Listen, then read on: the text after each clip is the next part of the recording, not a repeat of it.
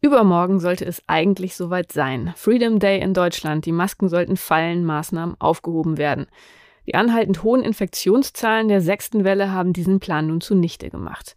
Die Reform des Infektionsschutzgesetzes wurde zwar heute beschlossen und die meisten Schutzmaßnahmen sollen wegfallen, viele Bundesländer haben aber angekündigt, im Rahmen einer Übergangsregelung zunächst weiterhin schärfere Regeln anzuordnen. Wo stehen wir also in der Pandemie? Was haben wir zu erwarten, wenn die Vorsicht immer weiter abnimmt? Und kommen wir dem Ende der Pandemie mit den derzeit hohen Infektionszahlen wenigstens ein großes Stück näher? Über diese und andere Fragen wollen wir heute diskutieren. Sie hören den Podcast FAZ Wissen. Ich bin Sibylle Ander. Und ich bin Joachim Müller-Jung. Und wie Sie vielleicht schon wissen, sind Joachim und ich beide Redakteure im Wissenschaftsressort der FAZ. Ich bin Astrophysikerin, kenne mich ganz gut mit Modellen und Daten aus. Joachim ist Biologe und kümmert sich bei uns vor allem um Medizin und Klimathemen. Ja, und hier im Podcast, der eigentlich ein allgemeiner Wissenschaftspodcast ist, reden wir nun schon seit mehr als zwei Jahren eigentlich vor allem über die Pandemie und das wird sich auch heute weiter fortsetzen. Ja, wir haben uns heute vorgenommen, lieber Joachim, anlässlich des geplanten Freedom Days so eine Art Zwischenfazit mal wieder vorzubereiten, zu ziehen und zu fragen, wo wir stehen. Ähm, heute ist Freitag, insofern haben wir für dieses Fazit ja auch dann immer den aktuellen Wochenbericht des RKI vorliegen. Und wenn man sich den in dieser Woche anguckt, dann ähm, bestätigt sich das, was wir sowieso auch aus unserem Alltag, aus den Alltagsbeobachtungen bestätigen können. Die sechste Welle rollt. Es gibt wahnsinnig viele Infektionen in Deutschland. Die Inzidenz liegt aktuell bei 1706,3 bundesweit. Ähm, Im Vergleich zur Vorwoche ist die Inzidenz um 22 Prozent gestiegen. Und wir müssen davon ausgehen, dass wir eine sehr, sehr hohe Dunkelziffer haben. Die Positivquote bei den PCR-Tests liegt mittlerweile bei 53,1 Prozent. Ähm, das ist natürlich eine wahnsinnig hohe Quote. Insofern kann man davon ausgehen, dass sehr, sehr viele Infizierte sich gar nicht testen lassen. Ähm, wir haben einen hohen Anteil der Omikron-Variante BA2. Die ist jetzt schon bei 62 Prozent. 34,8 Prozent sind BA1 und weniger als 0,1 Prozent sind mittlerweile auf Delta zurückzuführen. Also insofern, ähm, Omikron ist absolut dominant in Deutschland. Ähm, die Bevölkerung ist zu 75,8 Prozent grundimmunisiert. 58 Prozent sind geboostert, also nach wie vor jetzt keine Quote, auf die man hier in Deutschland übermäßig stolz sein könnte. Und insgesamt hatten wir in Deutschland knapp 18 Millionen Fälle seit Beginn der Pandemie. Das heißt, ja, immer noch recht viele Deutsche, die noch keinen Kontakt mit dem Virus hatten, ist was Besonderes in Europa. Äh, wenn man sich andere Länder anguckt, wir haben ja beide heute so ein bisschen auch den Blick in andere Länder schweifen lassen. Joachim, was hast du da so gesehen? Ja, ich habe gesehen, dass äh, der Freedom Day, der immer wieder zitiert worden ist in den letzten beiden äh, Bundestagsdebatten, nämlich gestern und vorgestern zum Infektionsschutzgesetz und zur Impfschutzpflicht, äh, dass dieser sogenannte Freedom Day äh, jetzt quasi europaweit in Frage gestellt ist. Mhm. Man hört das zwar immer wieder, wie so ähnlich wie die Begriffe Normalität, die man immer wieder hört und gerne hört. Natürlich würden wir alle gerne zur Normalität zurückkehren und jetzt im Frühjahr, im Sommer erst recht und die Chancen sind da wahrscheinlich besonders groß. Aber ich fürchte, nach dem, was ich jetzt auch gerade eben äh, auf einer Pressekonferenz äh, der Independent Sage, einer britischen unabhängigen Wissenschaftsberatungs-Community, äh, die also die Regierung berät, auch gehört habe, muss ich zugeben, bin ich noch ein bisschen mehr desillusioniert als nach der Ansicht äh, unserer eigenen Zahlen. Denn auch in Großbritannien, die ja früh auch mit Freedom angefangen haben und das auch sehr plakativ, auch politisch auch, auch davon äh, es propagiert haben. Auch da muss man sagen, äh, herrscht im Moment auch so eine Katterstimmung. Die Zahlen eben gehen durch BA2, die Omikron, dieser Omikron-Subtyp, äh, nochmal deutlich nach oben. Vor allem Schottland ist zu erkennen, äh, dass eben die Hospitalisierung auch, auch die, die Todeszahlen, obwohl Omikron BA2 ja wahrscheinlich nicht virulenter und pathogener ist als BA1, das äh, sagen zumindest die Labordaten, obwohl das der Fall ist, also es insgesamt milder verläuft, aber eben eben allein diese diese höhere Übertragbarkeit, das heißt die höhere, die Häufung von BA2-Fällen und dann eben in Bevölkerungsgruppen, in denen in denen die, die Immunität verschwindet, weil sie nämlich auch in Großbritannien relativ früh begonnen wurde. Im, im, im Dezember hat man dort äh, geboostert und jetzt stellt man fest, nach vier Monaten eben auch äh, der Booster-Effekt ist noch da, der ist noch äh, sehr gut. Also die Dreifachimpfung ist immer noch äh, die absolute, absolute Goldstandard im Moment. Muss man auch sagen, auch in anderen Ländern hat sich das in vielen Studien auch äh, bestätigt. Aber das Waning passiert natürlich auch nach dem Boostern. Äh, die Kurve äh, sinkt ab, äh, was sowohl die, die Ansteckungsfähigkeit angeht, auch als auch die Übertragungsfähigkeit, also man, dass man selber das Virus überträgt. Ähm, das nimmt ab von Monat zu Monat. Die Kurve sinkt langsamer als nach einer Zweifachimpfung. Da geht das viel steiler. Also Boostern wirkt. Wir haben Immunitäts Lage verbessert mit dem Boostern. Aber nach vier Monaten ist es eben in der älteren Bevölkerung, äh, ist es dann eben auch schon spürbar, vor allem da, wo eben diese Immun, äh, ja, diese Immunseneszenz nennt das dann der Immunologe, die diese, äh, im, die, sagen, diese Immunschwäche, hm. die einfach altersbedingt ist oder eben auch krankheitsbedingt, die schlägt dann auch wieder zu und dann gibt es wieder diese erhöhten äh, Krankheitsraten, die dann auch zu Hospitalisierungen und zu, zu auch auf den Intensivstationen merkt man ja auch bei uns übrigens gibt es ja kein Absinken der, der, der, der Intensivpatienten, sondern es gibt einen, einen leichten Anstieg. Wir sind noch immer 50 Prozent unter der Delta-Welle, also da ist Omikron nicht gewissermaßen äh, äh, wirklich äh, hochbrisant. Ähm, da bewahrheitet sich, was man in vielen Laborstudien und epidemiologischen Studien gesehen hat. Omikron ist an sich und auch BA2 äh, wirklich weniger pathogen, aber äh, dieses Waning der Immunity, dieser nachlassende Impfschutz, der muss mhm. uns in den nächsten Monaten wirklich noch beschäftigen. Deswegen glaube ich, dieses Freedom, da muss man wirklich ein Fragezeichen machen. Naja, aber ich meine, dass man die Infizierten eben nicht in den Krankenhäusern wiederfindet mit schweren Verläufen, das war ja nun auch in vielen Ländern tatsächlich ein Argument, trotz der hohen Infektionszahlen, die es ja momentan überall in Europa gibt, ähm, diesen Freedom Day tatsächlich durchzuführen. Und es gibt ja auch, also ich stimme dir erstmal zu, Europa ist weltweit sehr ähm, dunkel eingefärbt, wenn man sich so die Inzidenzkarten anguckt. Also in Europa wütet momentan Corona mal wieder auch sehr viel stärker als in anderen Teilen der Welt. Trotzdem gibt es auch Länder, die erstmal überraschen. Ähm, also es gibt Länder wie Deutschland zum Beispiel oder Österreich, wo die Kurve steil nach oben geht. Dann gibt es so Länder wie Dänemark oder auch Island, bei denen die Kurve steil nach oben ging. Dann haben die einen Freedom Day gemacht ähm, und dann ging sie erstaunlicherweise wieder runter. Das war was, was ich mir heute angeguckt habe. Ähm, Island offenbar hat als Strategie ähm, wirklich zu versuchen, Herdenimmunität in der Bevölkerung zu bekommen. Also wirklich einfach viele Infektionen in Kauf zu nehmen. Ähm, das haben sie ganz gut hinbekommen. ähm, vor einigen, also vor einer guten Woche war jeder zehnte Isländer infiziert. Das sind natürlich Wahnsinnsquoten. Und mittlerweile ist da auch äh, knapp die Hälfte der Bevölkerung auch infiziert gewesen. Und das scheint jetzt tatsächlich so ein Resultat zu sein, ähm, dass es jetzt schon so viele Menschen hatten, dass die Zahlen tatsächlich wieder runtergehen. In Dänemark scheint es, zumindest von dem, was ich so gesehen habe, ähnlich zu sein. Auch sehr, sehr hohe Infektionsquoten. Die Zahlen gehen da jetzt wieder runter. Auch ein hoher BA2-Anteil.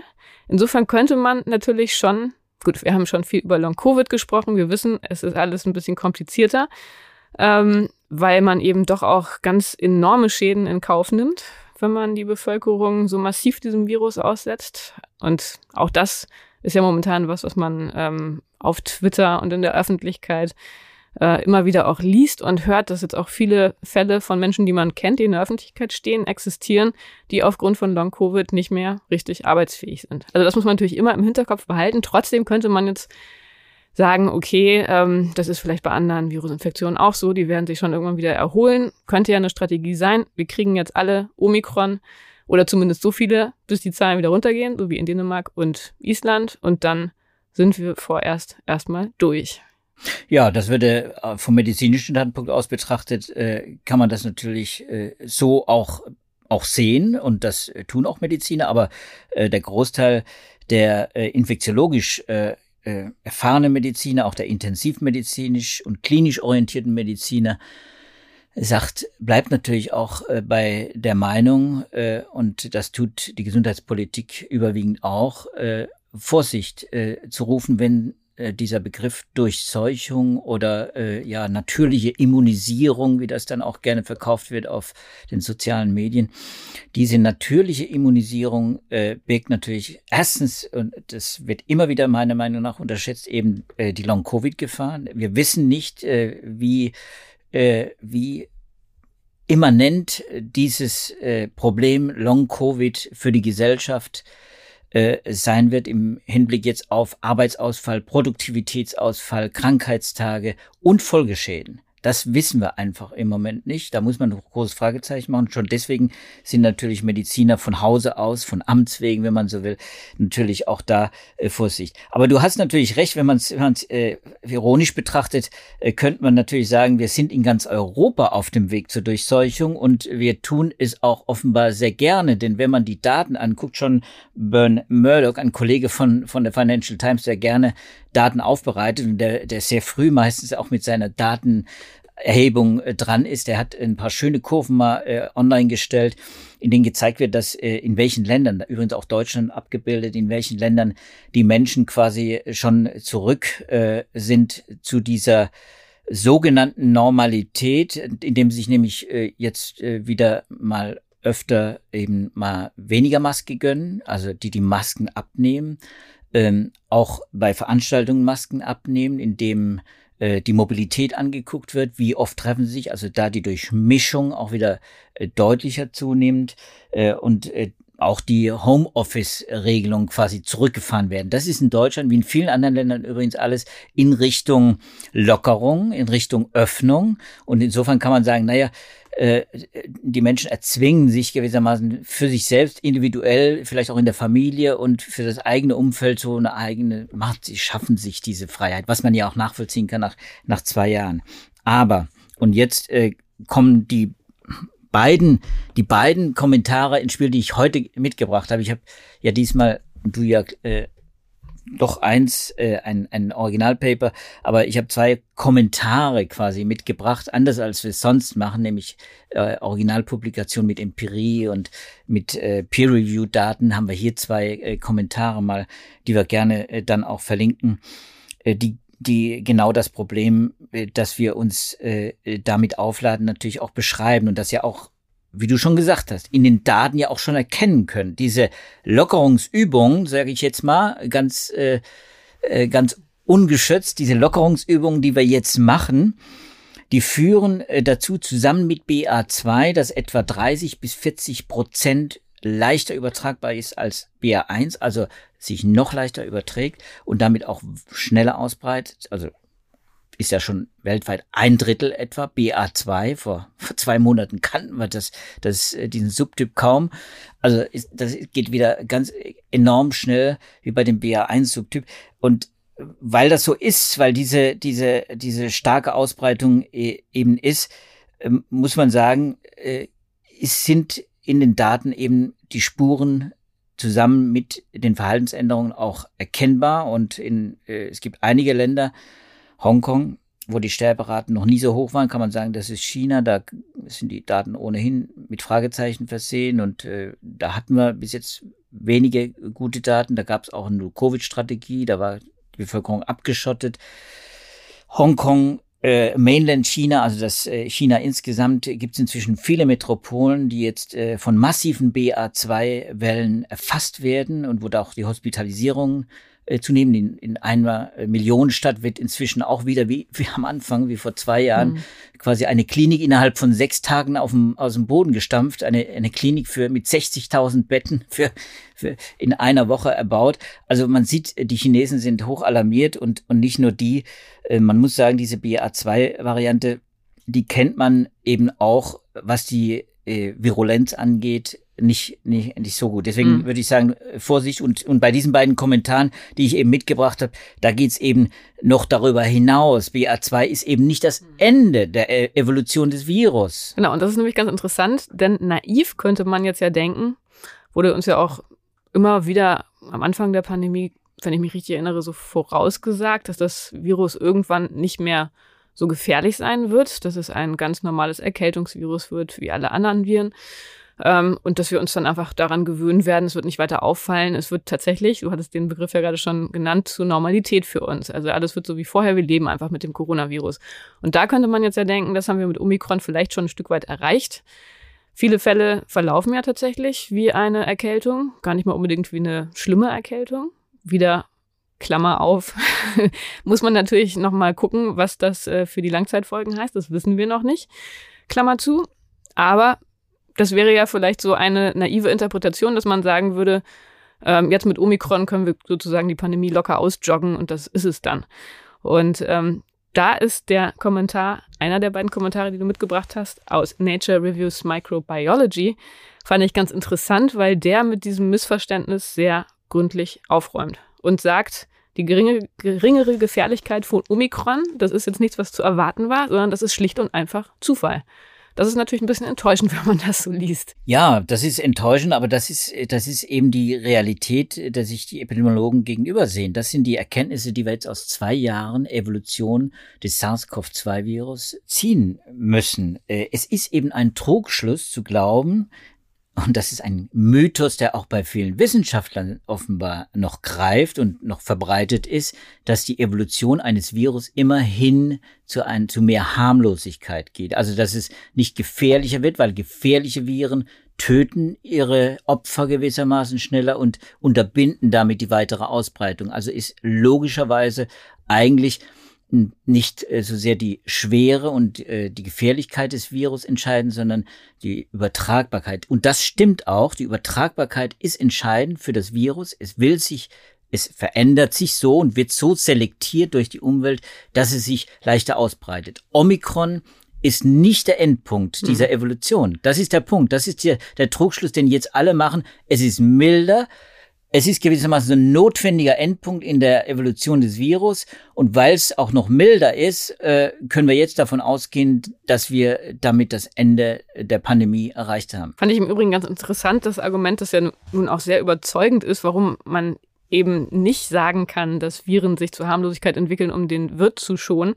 Dass das natürlich äh, völlig sinnlos ist, wenn man sich überlegt, dass ja zum Beispiel bei Omikron die Ansteckungen geschehen, bevor die Krankheit wirklich richtig schwer wird. Also insofern wäre es ja für das Virus jetzt mal wieder so völlig unbiologisch gesprochen, aber im, im, Prinzip egal. Wenn sich das vorher weiter verbreitet und dann erst der Wirt schwer erkrankt und stirbt, ist es ja für die Virusverbreitung erstmal irrelevant. Genau, und deswegen sagen auch Aris Katsurakis, der, äh, einer der Mitautoren äh, dieses äh, Nature Reviews, äh, äh, Kommentar sagen Sie, die, die, die Harmlosigkeit von Omikron und dem Omikron-Subtyp, also diese in Harmlosigkeit sage ich jetzt in An- und Abführung, weil viele Todesfälle eben auch durch Omikron immer noch verursacht werden. Die Harmlosigkeit in An- und Abführung, die ist gewissermaßen ein Nebeneffekt, ein zufälliger Nebeneffekt, der aufgetreten ist.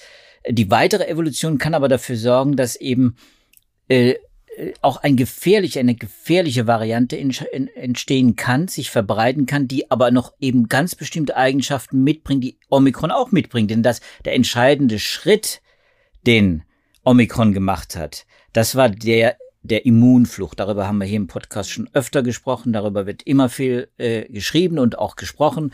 Die Immunflucht ist das Entscheidende.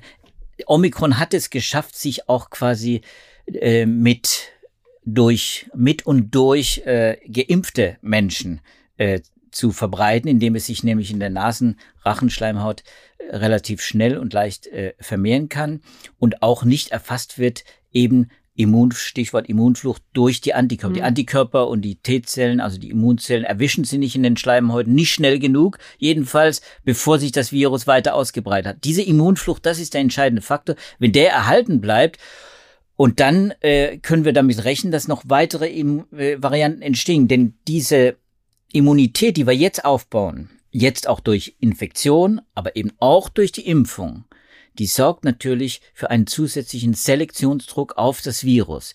Selektionsdruck heißt, es werden die ausgelesen, die Viren vermehren sich umso besser, die gewissermaßen diese Immunattacken äh, auch vermeiden können, die, die ausweichen können. Und diese Mutationen entstehen. Diese Mutationen entstehen jetzt schon. Die sind vorher schon entstanden. Omikron übrigens ist ein Jahr lang unterwegs gew äh, gewesen, bevor es sich durchgesetzt hat, eben weil in der Gesamtbevölkerung in vielen Ländern die Immunitätsbasis sich verbessert hat.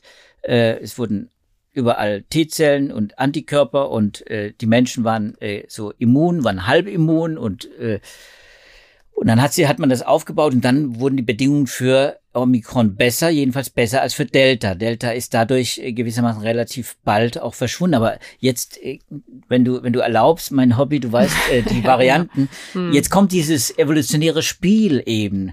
Wir hatten äh, gerade im Winter, im letzten Winter, diese Koexistenz von Delta und Omikron. Hohe Delta-Zahlen, mit vielen Toten übrigens auch. Das war ein gefährlicheres Virus im Sinne von infektiöser und, äh, und eben auch, äh, auch schwere Schäden angerichtet, schwere körperliche Schäden in vielen äh, Organen, wie man inzwischen weiß.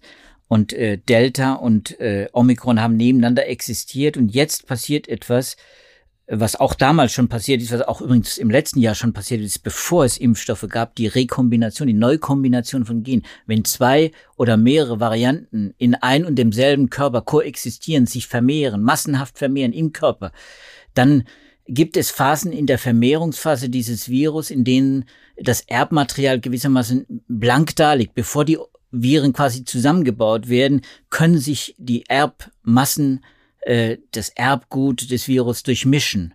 Und dieses Durchmischen, die Rekombination, die dann passiert, die Neukombination äh, der Gene von Delta und Omikron, die führt zu Deltacron. Also sage ich jetzt mal, äh, das ist das, was man, was man liest in, in den sozialen Medien, Deltacron und äh, was auch äh, ich glaube, hat Lauterbach sogar auch in der, in der Debatte, in der Impfpflichtdebatte auch angesprochen hat. Äh, das wird von vielen so abgetan, als wäre das ein reines Hingespiel, als wäre das eine reine Theorie, als könnte man darüber nur im Konjunktiv sprechen. Das ist natürlich falsch. Denn diese, und ich kann dieses Paper, ist ein Preprint, noch nicht begutachtet, ich kann dieses äh, Paper, äh, das es dazu gibt, es gibt inzwischen mehrere Paper dazu.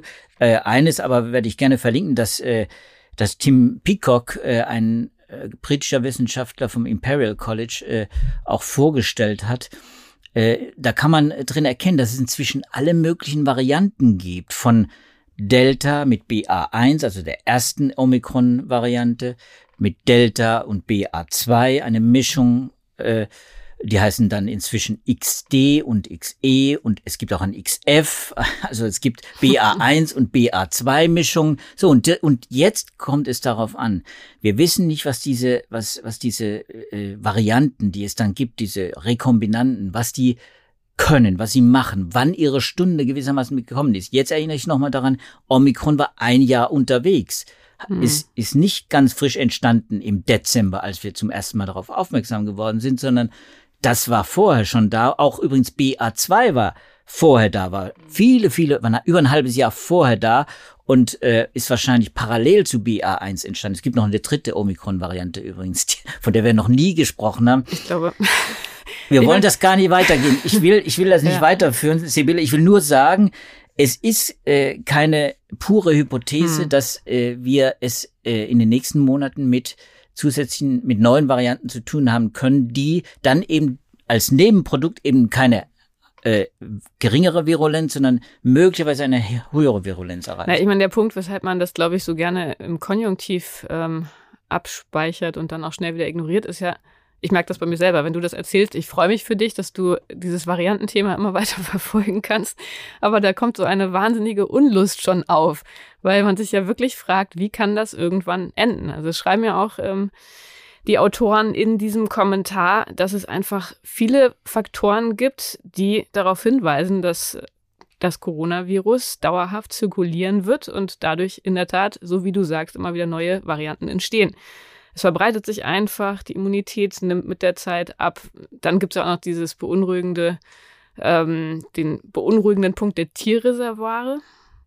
Also Absolut. haben wir auch vor einigen Wochen gehört, dass es da ja eine Wildvariante gibt äh, in Amerika, die das Coronavirus jetzt weiter verbreitet. In Weißwedelhirschen sehr weit verbreitet übrigens. Ein, ein humanes pathogenes Virus, das sich in Weißwedelhirschen massiv verbreitet hat, in Kanada, mhm. also in Nordamerika. Und, genau, und da wurde ja auch schon ähm, spekuliert, dass vielleicht auch Füchse in Europa irgendwann betroffen sein könnten. Da gab es Laborstudien, die darauf hingewiesen haben.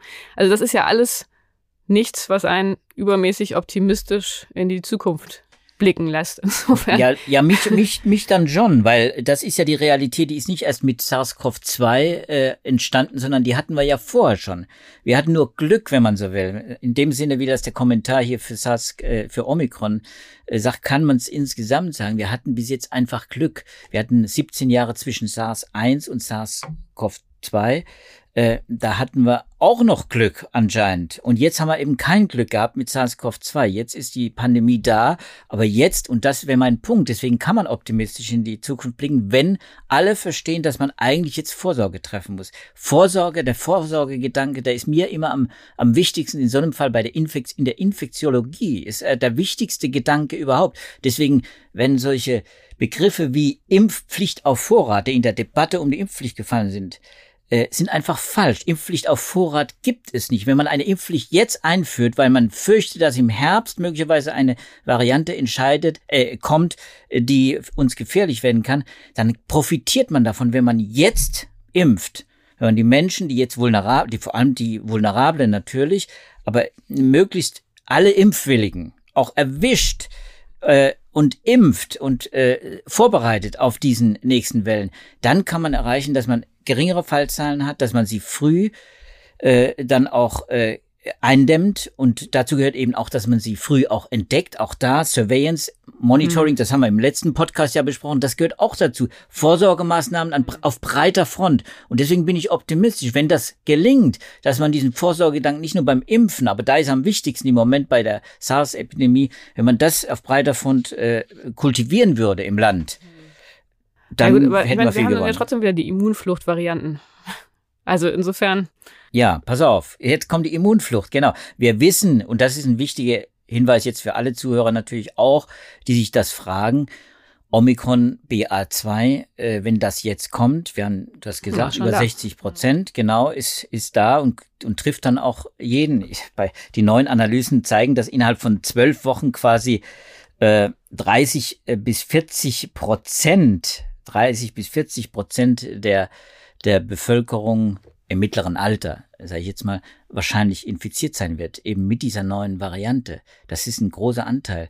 Dann ist, würde man ja sagen, okay, dieser große Anteil, der ist ja schon mal geschützt. Wenn es gut mhm. läuft, überträgt er wahrscheinlich erstmal auch gar nicht. In den ersten Wochen gilt das dann wahrscheinlich auch, wenn die Immunität aufgebaut ist, wissen wir, da ist der Infektionsschutz besonders gut. Man steckt sich weniger leicht an und überträgt weniger leicht, deutlich weniger sehr guter Infektionsschutz, sehr hohe Wirksamkeit in den ersten Wochen, Monaten, aber nur gegen Omikron. Das sind eben die Studien, die man bis jetzt hat, ist, äh, die Studienergebnisse ist, äh, Omikron-Infektionen schützen in erster Linie gegen Omikron. Wenn aber Delta jetzt wieder ins Spiel kommt und äh, die, die Delta-Cron-Variante, die man in Deutschland übrigens auch schon identifiziert hat, das ist XD. XD Delta und BA1. Diese Variante hat Strukturproteine des Delta-Virus an Bord, sage ich jetzt mal auf der, in der Virushülle. Diese Strukturproteine bewirken, können bewirken, dass eben dieses äh, Virus äh, dann eben durch die Immunität dann nicht erwischt wird oder schlechter erwischt wird. Und, und deswegen müssen auch die Anpassungen der der, der Impfstoffe, die ist ganz wichtig, das muss weiter passieren. Wir dürfen eben an keiner Front aufhören, weiterzuentwickeln. Mhm. Bei den Impfstoffen, wir müssen, auch das ist ja übrigens in der Entwicklung, darüber werden wir vielleicht irgendwann mal sprechen, wenn es akut wird. Äh, und wenn uns das dann wieder Spaß macht, wieder über die, über die Corona-Epidemie und, äh, und vielleicht auch die Eindämmungsmaßnahmen zu sprechen, äh, die es gibt äh, Pan-Beta-Coronavirus-Impfstoffe in der Entwicklung, also Universalimpfstoffe, wenn man so will, die gegen verschiedene Varianten gleichzeitig in einem Stück quasi und äh, darüber hinaus, wenn man so will, auch noch wirken. Es gibt sogar Ansätze, um Influenza-Impfstoff und Corona-Impfstoff quasi zu zusammen äh, zu verpacken und damit einen Schutz äh, zu erzeugen. Wenn das gelingen würde, dann wäre das natürlich wunderbar. Und wenn dieser Impfstoff dann auch noch dazu führen würde, dass in den Schleimhäuten schon eine Immunität äh, erreicht wird, dann wäre das natürlich die Krönung, dann wäre das ein echter, nicht nur ein Gamechanger, dann wäre das eine Revolution für die Immunologie und für den für den Schutz vor Infektionskrankheiten generell. Aber das äh, braucht jetzt, das geht nicht über Nacht. Das wird natürlich mhm. gerade entwickelt und das muss man mal sehen, wie wirksam das, das okay, aber immerhin, ist. es gibt Grund zur Hoffnung, wenn wir weiter an der Vorsorge dranbleiben und hoffen, dass die medizinische Entwicklung ihren Beitrag leistet. Das ist doch schon mal sehr gut zu hören und festzustellen. Ähm, eine andere, auch ganz positive Perspektive habe ich zumindest aus dem anderen Kommentar rausgelesen. Ähm, erschien in Science von Christina Page, am 10. März erschienen. Ähm, da war so ein bisschen die Frage, was können wir denn jetzt eigentlich aus der Pandemie lernen und wollen wir überhaupt zu der vorpandemischen Normalität zurückkehren? Und das fand ich war ein ganz spannender Gedanke. Ist ja jetzt auch kein ganz neuer Gedanke, aber wir haben ja festgestellt, dass während der Pandemie die Influenza quasi nicht mehr aufgetreten ist und ähm, dass insofern dann auch die Grippetoten, die wir sonst ja in jedem Jahr hatten, das waren ja auch immer so 10.000, 20.000, je nach Stärke der Grippewelle, dass wir die vielleicht auch wirklich vermeiden können. Und das finde ich ist ja schon ein interessanter Ansatz, ähm, in diese Richtung zu denken. Wird wahrscheinlich nicht so ganz einfach umzusetzen sein. Merkt man ja jetzt schon, da kommen wir vielleicht gleich auch nochmal drauf, wieder die Debatte um die Maskenpflicht und um die Wirksamkeit der Masken.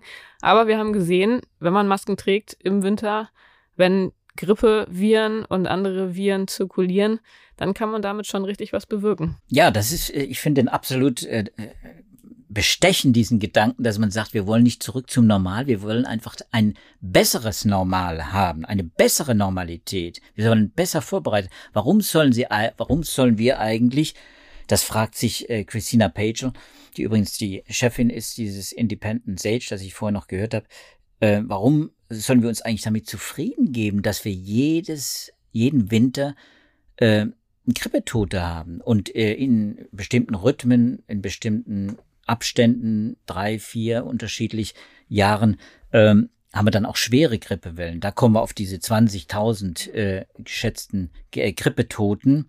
Äh, in, in normalen Grippezeiten sind das, sind das weniger. Aber äh, warum sollen wir uns eigentlich damit zufrieden geben? Und natürlich ist der Versuch, äh, Grippeimpfstoffe zu entwickeln und ist ja gelungen. Es gibt ja viele Grippeimpfstoffe auf dem Markt, viele nutzen sie auch mit einer allerdings schlechteren, deutlich schlechteren äh, Effektivität, Wirksamkeit als übrigens die Corona-Impfstoffe. Äh, das heißt, äh, da ist auch die Grippe an sich schon eine große Last auch äh, für die Gesellschaft, eine Gesundheitslast. Das weiß jeder, der Grippe hatte, weiß das auch, was es individuell auch für eine, für eine Belastung äh, äh, auch ist. Und das gilt für die Gesellschaft erst recht. Und sie fragt sich eben, warum sollen wir uns eigentlich damit zufrieden geben? Denn wenn man den Gedanken weiterführt, dann kommt man nämlich zu dem Punkt, äh, dass die Politik äh, insbesondere eben die Gesundheitspolitik ja eben dieses, diesen Gedanken bis jetzt in den ganzen Jahren davor nie wirklich kultiviert hat. Die Frage nämlich sich zu stellen, geht es nicht eigentlich noch viel besser? Müssten wir eigentlich nicht viel früher aktiv werden? Müssen wir das nicht viel besser uns vorbereiten? Müssen und da kommen wir wieder bei dem Vorsorgegedanken, bei der Prävention. Das ist eigentlich eine Königsdisziplin der Medizin, Vorsorgegedanken, Gesundheit zu propagieren und dafür zu sorgen, dass die Menschen erst gar nicht krank werden, weil das nämlich auch die billigste Variante ist. Und, und dieser Gedanke, die Königsdisziplin gewissermaßen, die wird stiefmütterlich behandelt, schon immer. Die wird auch bei uns übrigens stiefmütterlich behandelt. Und deswegen haben wir keine Abwassermonitoring-Systeme schon installiert. Deswegen werden sie jetzt erst aufgebaut. Deswegen haben wir so eine schlechte Überwachung der der äh, Genome und so weiter. Und, und dieser Gedanke, dass man jetzt eigentlich dahin, zu der Überzeugung kommen muss, wir müssen jetzt einfach mehr investieren. Der ist, der wird ihn übrigens eben auch in Großbritannien, aber in vielen anderen Ländern auch diskutiert. Wir müssten eigentlich viel mehr in die Gesundheit und vor allem in die Gesundheitsvorsorge investieren. Das gilt nicht nur für die Infektionskrankheiten, aber da ist es jetzt besonders eben evident und äh, den Gedanken finde ich äh, bestechend und da sollte man äh, einfach mal mh, hm, sich, äh, äh, wie soll man sagen, da sollte, sollte man sich auch in der Politik dann äh, mal zusammensetzen und, und nicht nur über, ja, über die Krisen, die auch große ja, große Beträge freisetzen. Also Stichwort äh, der Krieg, der natürlich furchtbar ist und deswegen auch völlig zu Recht natürlich jetzt zu den entsprechenden Maßnahmen führt, aber eben auch die Klimakrise und dann jetzt eben diese Gesundheitskrisen. Und die Gesundheitskrisen, das sind eben auch sehr sehr kostspielige Krisen. Das muss man einfach sagen. Das ist jetzt nicht unser Thema hier, aber ich finde, darüber muss einfach noch geredet werden. Und es gibt unter den vielen Maßnahmen die man treffen kann und unter den vielen Entwicklungen, die es braucht, Impfstoffentwicklung ist so eine, die kann kostspielig werden auch. Da muss man viele Studien machen. Da muss man unter Umständen auch vom Staat auch mehr investieren, auch in die Forschung, in die universitäre Forschung. Ähm, gibt es eben aber auch günstige Maßnahmen. Äh, und das sind Dazu gehören zum Corona-Schutzmaßnahmen, die wir ja auch schon zwei Jahre kennen, von denen wir wissen, dass sie sehr effektiv sind, aber die auch äh, in einer in einer sehr äh, ja sehr meinungsstarken äh, Bevölkerungsschicht ja auch dann torpediert werden. Ob man fragt sich dann, warum mhm. eigentlich? Mhm. Warum werden nicht wenigstens solche Maßnahmen, die a billig sind, äh, die vielleicht auch gar nicht so störend sind, an die man sich gewöhnen kann, zumindest mal vorübergehend auch äh, jahreszeitlich äh, vielleicht auch gewöhnen kann. Stichwort Masken, du hast schon angesprochen. Warum sollte man das nicht fördern? Bei den Masken hatte man ja sowieso dieses Problem, dieses Kommunikationsproblem, das zuerst davon abgeraten wurde. Aber dann war relativ bald klar, dass die Masken erstens preisgünstig sind, zweitens eine Maßnahme, die man relativ einfach implementieren kann und die drittens sehr wirksam ist. Das hatte man ja den Eindruck, wurde dann auch relativ schnell von den meisten Menschen akzeptiert.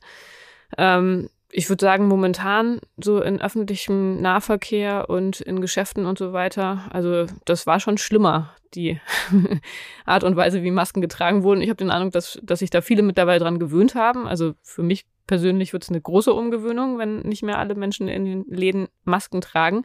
Gerade im Winter finde ich das auch ganz angenehm, wenn es draußen kalt ist. Ähm, aber du hast es schon gesagt, ist natürlich sehr, sehr umstritten. Die Maske, die ist ja sehr symbolisch aufgeladen als Zeichen äh, dieser schlimmen Maßnahmen, äh, gegen die man kämpfen muss. Also insofern ist die Maske ja für die starken Kritiker der Pandemie-Maßnahmen wirklich sowas wie ein Erkennungszeichen schon fast geworden. Insofern ist es vielleicht gar nicht so überraschend, dass diese Kontroverse über die Wirksamkeit der Masken immer noch am Leben ist. Obwohl es natürlich trotzdem überraschend ist, weil man ja eigentlich vom gesunden Menschenverstand her denken würde, naja klar, wenn es irgendwie eine Atemwegserkrankung ist, da kommen Viren raus, ist es bestimmt gut, wenn da irgendwie eine Barriere davor ist. So ist es. Und das sind natürlich die Wissenschaftler auch nicht unbeteiligt übrigens. Ja. Gerade weil wir natürlich äh, wissen, wie umstritten das ist, versucht man natürlich auch nach Evidenz in der Wissenschaft. Und diese Evidenzen äh, die drücken sich dann wieder in Publikationen genau. aus. Und, und dann kommen plötzlich die Leute und stürzen sich darauf und sagen, hm, ja. Mist. Naja, und da gab es jetzt gerade zwei interessante Publikationen, die auch von Christian Drosten auf Twitter hervorgehoben wurden, die aber auch wirklich viel kursierten in den sozialen Medien und in den entsprechenden Kreisen. Bin ich auch schon vorher drüber gestolpert. Interessant, denn da gibt es eine prominente Studie aus Katalonien, die sich ähm, Kinder angeguckt hat, Vorschulkinder und Grundschulkinder ähm, in Katalonien war die Regelung, dass die Vorschulkinder keine Masken tragen mussten, die Grundschulkinder ein Jahr älter dann aber doch eine Maskenvorgabe hatten. Und da ist natürlich eine naheliegende Idee, sich zu überlegen, okay, wir haben Kinder, die sind relativ ähnlich alt. Man hat da ja tatsächlich eine Überschneidung, was so die Altersgruppen angeht. Ähm, eine Gruppe von Kindern, die Masken trägt bei den täglichen Treffen, die andere Gruppe von Kindern, bei denen das nicht der Fall ist, kann man ja mal vergleichen und auf diese Weise feststellen, ob Masken tatsächlich wirken. Ähm, das waren Wissenschaftler aus Barcelona größtenteils, äh, wieder Preprint, also noch nicht begutachtet. Und was dabei rauskam, erstaunlicherweise, war, dass die Masken eben nicht helfen. Also dass die Inzidenzen bei den maskentragenden Schulkindern höher waren als bei den Kindergartenkindern. Erstmal überraschend, ähm, ist natürlich statistisch dann auch wieder alles nicht so einfach. Wenn man sich dieses Paper genauer anguckt, dann sieht man, dass Schlüsse aus den Daten wirklich, wirklich schwierig sind.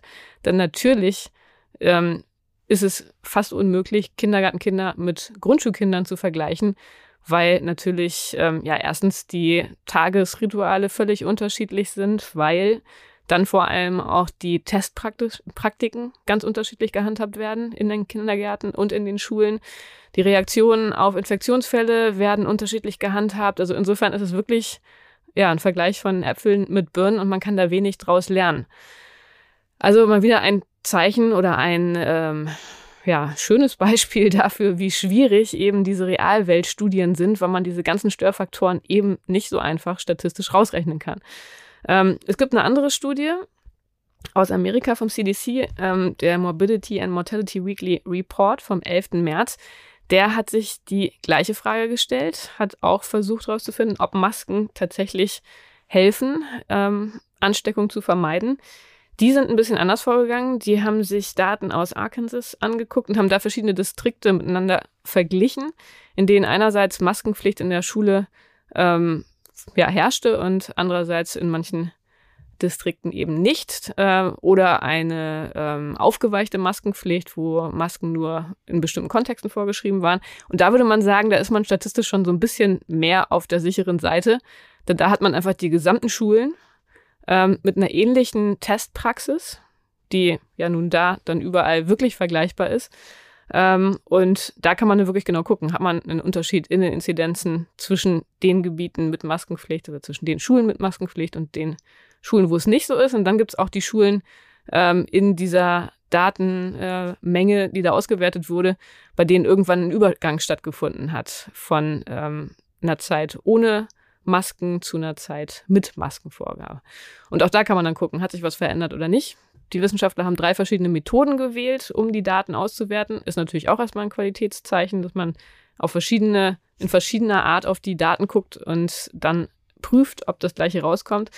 Ähm, sie haben auf der einen Seite die Inzidenzen mit den Konfidenzintervallen direkt verglichen für die verschiedenen Schulen. Dann haben sie ähm, die erwarteten Inzidenzen auf der Grundlage der Zahlen in der allgemeinen Bevölkerung in den Distrikten verglichen mit den Zahlen aus den Schulen.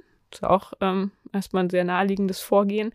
Und dann auf der dritten, äh, in der dritten ähm, Methode haben sie sich eben genau diese Schulen angeguckt, bei denen ein Wechsel der Maßnahmen, der Vorgaben stattgefunden hat und haben das dann in Zeitreihenanalyse ausgewertet. Und was da rauskommt, ist tatsächlich, Masken helfen ähm, Infektionen zu vermeiden. Die Inzidenzen, die waren 23 Prozent niedriger in den Schulen, ähm, wo Schüler und Lehrer Masken getragen haben. Würde man sagen, klingt jetzt auch erstmal nach einer relativ, also definitiv nach einer zuverlässigeren Studie als diese katalanische Studie. Aber selbst da muss man sagen, ähm, das sieht man dann, wenn man die Diskussion liest, auch diese Studie ist nicht ganz unproblematisch. Denn äh, was dort bemerkt ist, ist, dass die Schüler in Schulen, in denen Maskenpflicht herrschte, seltener in Quarantäne kamen. Also das heißt, die Quarantäneregeln, wie ähm, mit infizierten Schülern um und deren Kontaktpersonen umgegangen wurde, die sind dann eben doch auch wieder unterschiedlich in den Schulen. Kann man dann irgendwie versuchen, das abzuschätzen und sich zu überlegen, ob wirklich diese 23 Prozent davon betroffen wären oder nicht. Aber auch da sieht man wieder, diese Realweltstudien sind wirklich wahnsinnig kompliziert und komplex. Und das macht halt auch diese Diskussion äh, glaube ich, dann so emotional, weil man kann sich dann immer auf diese Details ähm, fokussieren und sagen, ich bin gegen Masken, insofern glaube ich jetzt der katalonischen, äh, der katalanischen Studie und ähm, die anderen, die das naheliegender finden, dass äh, Masken tatsächlich gegen Infektionen helfen, die werden sich dann eher diese CDC-Studie vornehmen. Aber ähm, ja, das ist äh, etwas, was wir hier auch immer wieder im Podcast hervorgehoben haben. Wissenschaft ist einfach kompliziert, man muss sich die Details angucken. Das äh, ist etwas, was man nicht vermeiden kann, gerade bei diesen relativ ähm, ja, komplexen Themen. Und ähm, da muss man dann, glaube ich, einfach wieder einen Schritt zurückgehen und sagen, gut, wenn man sich überlegt, wie Masken funktionieren, dann äh, ist es, ja, also ich, ich finde diese Diskussion nach wie vor einfach sehr absurd. Ich finde sie auch absurd und äh, ich meine, wir, wir begegnen dem ja nicht nur jetzt beim Corona-Thema. Wir wissen, wie wichtig Studiendesign sind äh, und äh, darin unterscheiden sich auch gute von schlechten Studien. Aber eins ist ja ganz offensichtlich Desinformation, äh, was ja dann auch ein Stichwort ist, dass Herr Drosten, mit dem er sich ja auch neuerdings beschäftigen muss, äh, wird ihm ja vorgeworfen, äh, Desinformation beginnt dort, wo äh, gewissermaßen einseitig äh, äh, etwas betrachtet wird, wenn gewissermaßen die Gegeninformation, die Information, äh, die, die, eigene äh, Ansicht und die eigene Anschauung, die eigene Meinung dazu, die man sich gebildet hat, äh, widerlegt, wenn man sich, wenn die bewusst ausgeklammert wird. Wenn also nur eine Sicht der Dinge betrachtet wird und wenn diese Sicht auch noch äh, belegbar äh, auch noch durch schlechte Studien äh, gewissermaßen gedeckt ist, schlechte Daten, schlechte Studien, schlechte Auswertungen, einseitige Interpretation, dann kann man sagen, da beginnt die Desinformation. Übrigens würde ich das natürlich Herrn Drosten nicht vorwerfen. Ich würde es auch anderen Wissenschaftlern nicht vorwerfen, die in Peer-Reviewed Journals veröffentlichen. Aber natürlich hat er auch Meinungen. Deswegen übrigens habe ich auch gerne heute mal zwei Kommentare mal mitgebracht. Wissenschaftler haben, bilden sich auch Meinungen aus der Information, die sie sammeln im Laufe von zwei Jahren Pandemie ist. Warum soll ein Wissenschaftlicher, ein Wissenschaftler keine Meinung haben, während alle anderen eine Meinung haben dürfen? Also äh, nur das mal so als äh, als Seitenzweig äh, äh, der, Debatte, äh, der, der, dieser Diskussion. Im Übrigen ist es natürlich so, dass, äh, dass diese Maskendebatte ja äh, gar nicht abklingen will, weil es natürlich immer wieder forciert wird, immer wieder angefeuert wird durch solche Desinformationskampagnen. Und das wird ja kampagnenartig äh, dann auch gemacht. Und dann wird ausgeklammert, dass eben die ganz große Masse, und das ist eben das Entscheidende an Evidenz auch, dass es eben nicht nur die eine Evidenz äh, gibt, die eine, die eine empirische Studie, die man betrachten muss, sondern man muss sie im Kontext äh, des Studiendesigns, äh, der, der Daten, die man gewonnen hat, äh, der Verzerrungen, die da enthalten sind und eben auch im Kontext der anderen Studien in anderen Weltregionen, in anderen Laboren, wenn man das dann zusammen auswertet, dann kann man sich äh, eine Meinung bilden. Und da ist äh, ganz klar, da kann man die WHO nehmen, da kann man die Fachgesellschaften der medizinischen Fachgesellschaften, da kann man auch äh, von mir aus die Aerosolfachgesellschaften nehmen. Dann wird man, dann wird man natürlich äh, dazu, da wird man äh, zu dem Schluss kommen, Masken haben ihre Berechtigung, sie wirken auch, äh, ob jetzt die Zahl 23 Prozent oder wie auch immer, das ist bei vielen Studien an Klinikmitarbeitern, an Personal, an wirklich guten, in verschiedenen Ländern auch bestätigt worden. Und trotzdem kommen natürlich Menschen, und damit handeln wir jetzt quasi unsere Hörerpost ab, wie Zacharias Vögen, den ich hier mal erwähne, weil er sich ja sehr äh, darum bemüht hat, dass wir das Thema aufgreifen, der eine Veröffentlichung äh, tatsächlich hat und beigefügt hat seiner Mail äh, in einem Journal namens Medicine, das uns jetzt nicht bekannt war, das ich auch nicht weiter kommentieren will, welche Rolle dieses, mit, mit, dieses Journal spielt. Aber in diesem äh, Journal hat er eine Veröffentlichung drin, in dem er zum Beispiel äh, indem er auch äh, diese Maskendebatte äh, befördert, indem er Daten aus Kansas, interessanterweise aus Kansas äh, verwendet, Sekundärdaten, ausdrücklich Sekundärdaten, also keine Rohdaten, Sekundärdaten, schon ausgewertete, unter Umständen schon verzerrte Daten, äh, um, um, um zu beweisen, ganz offensichtlich, so ist die Studie angelegt, um zu beweisen, dass die Masken nicht nur nichts taugen, sondern dass sie schädlich sind. Da kommt, da kommt das Argument, das mir in den, vor zwei Tagen in der Debatte äh, im Bundestag auch begegnet ist, die maskenbedingte, das maskenbedingte Erschöpfungssyndrom. Ein unfassbarer Begriff, äh, der medizinisch nicht etabliert ist und der auch empirisch meiner Meinung nach nicht, nicht belegt ist, aber dass die Masken schaden sollen, äh, dass sie regelrecht die, auch die, äh, die Inzidenzen und die Fallzahlen nach oben treiben, dass sie die Pandemie antreiben. Das ist die Idee hinter dieser, hinter dieser Publikation aus Sekundärdaten in Kansas. Ich habe die Vermutung, warum Kansas? Ja, weil das die Zahlen, äh, die man von da bekommen hat, die er bekommen hat, die er äh, gewonnen hat, äh, eben genau das belegen. Und zwar aufgrund von ganz bestimmten Konstellationen in den einzelnen Kansas-Distrikten, äh, in denen bestimmte bestimmte Daten eben gar nicht erhoben wurden oder, oder, oder, oder, oder nicht berücksichtigt wurden bei der Erhebung. Also da haben wir wieder das Quarantäne, die Frage der, der anderen mhm. Maßnahmen. Welche Rolle spielen denn anderen Maßnahmen? Diese, diese Selektion äh, von Daten äh, nach eigenem Gutdünken, nach Gutsherrenart gewissermaßen mit wissenschaftlichen Fakten und Daten umzugehen, das halte ich für fast noch gefährlicher als das Auslassen äh, und das, äh, ja, das das Kommentieren, das weltanschauliche Kommentieren von, von wissenschaftlichen Fakten, äh, das ja äh, gang und gäbe geworden ist in den sozialen Medien. Wäre ja auch erstaunlich, wie man dann erklären kann, dass Berufsgruppen, die schon vor der Pandemie sehr, sehr viel Maske getragen haben, nicht äh, kollektiv unter Berufskrankheiten leiden. Chirurgen oder Zahnärzte oder was es da nicht alles gibt. Feuerwehrleute genau. zum Beispiel. Ja. ja. Gut, lieber Joachim, ähm, ich glaube, wir könnten heute irgendwie noch sehr lange weiter diskutieren, aber wir sind jetzt schon sehr, sehr weit fortgeschritten in der Zeit. Insofern sollten wir unsere Hörer die, die jetzt immer noch dabei sind, obwohl wir schon 50 Minuten reden, nicht zu sehr überstrapazieren. Ähm, ich glaube, es ist klar, wir haben die Frage, wie es weitergeht mit der Pandemie, nach wie vor nicht abschließend klären können. Geht auch gar nicht. Wir haben ähm, festgestellt, dass wir uns auch noch auf einige neue Varianten vermutlich einstellen müssen. Du hast trotzdem deinen Optimismus nicht verloren. Bist der Meinung, dass man durch Vorsorge und durch äh, weitere medizinische Entwicklung doch ja, positiv und optimistisch in die Zukunft blicken kann. Wir haben zwei Kommentare ähm, besprochen, die wir verlinken, haben zum Schluss nochmal die Maskenpflicht diskutiert und hoffentlich ein bisschen Licht in diese Kontroverse zur Wirksamkeit von Mas Masken gebracht. Die Themen im Kontext von Corona werden uns weiter nicht ausgehen. Mal gucken, was die nächste Woche bringt. Wir freuen uns, wenn Sie dann wieder dabei sind, wenn Sie bis dahin noch Anregungen, Fragen, Themenvorschläge, Feedback für uns haben, dann schreiben Sie uns. Wir freuen uns immer über Post. Wir lesen alle E-Mails, auch wenn wir leider zugeben müssen, dass wir nicht alle beantworten können. Aber gelesen werden sie auf jeden Fall. Und wenn Sie äh, uns erreichen wollen, dann schreiben Sie uns unter dem Stichwort Podcast Wissen an wissenschaft.faz.de. Wie gesagt, wir freuen uns sehr über Ihr Feedback. Wir freuen uns auch, wenn Sie in der kommenden Woche wieder mit dabei sind. Mindestens genauso freuen wir uns, wenn Sie unseren Podcast abonnieren. Das können Sie auf allen Podcatcher-Plattformen. Aber das wissen Sie ja wahrscheinlich auch schon alles. Und insofern verbleibe ich mit guten Wünschen für die nächste Woche. Und wie gesagt, hoffentlich bis nächste Woche. Tschüss. Tschüss zusammen.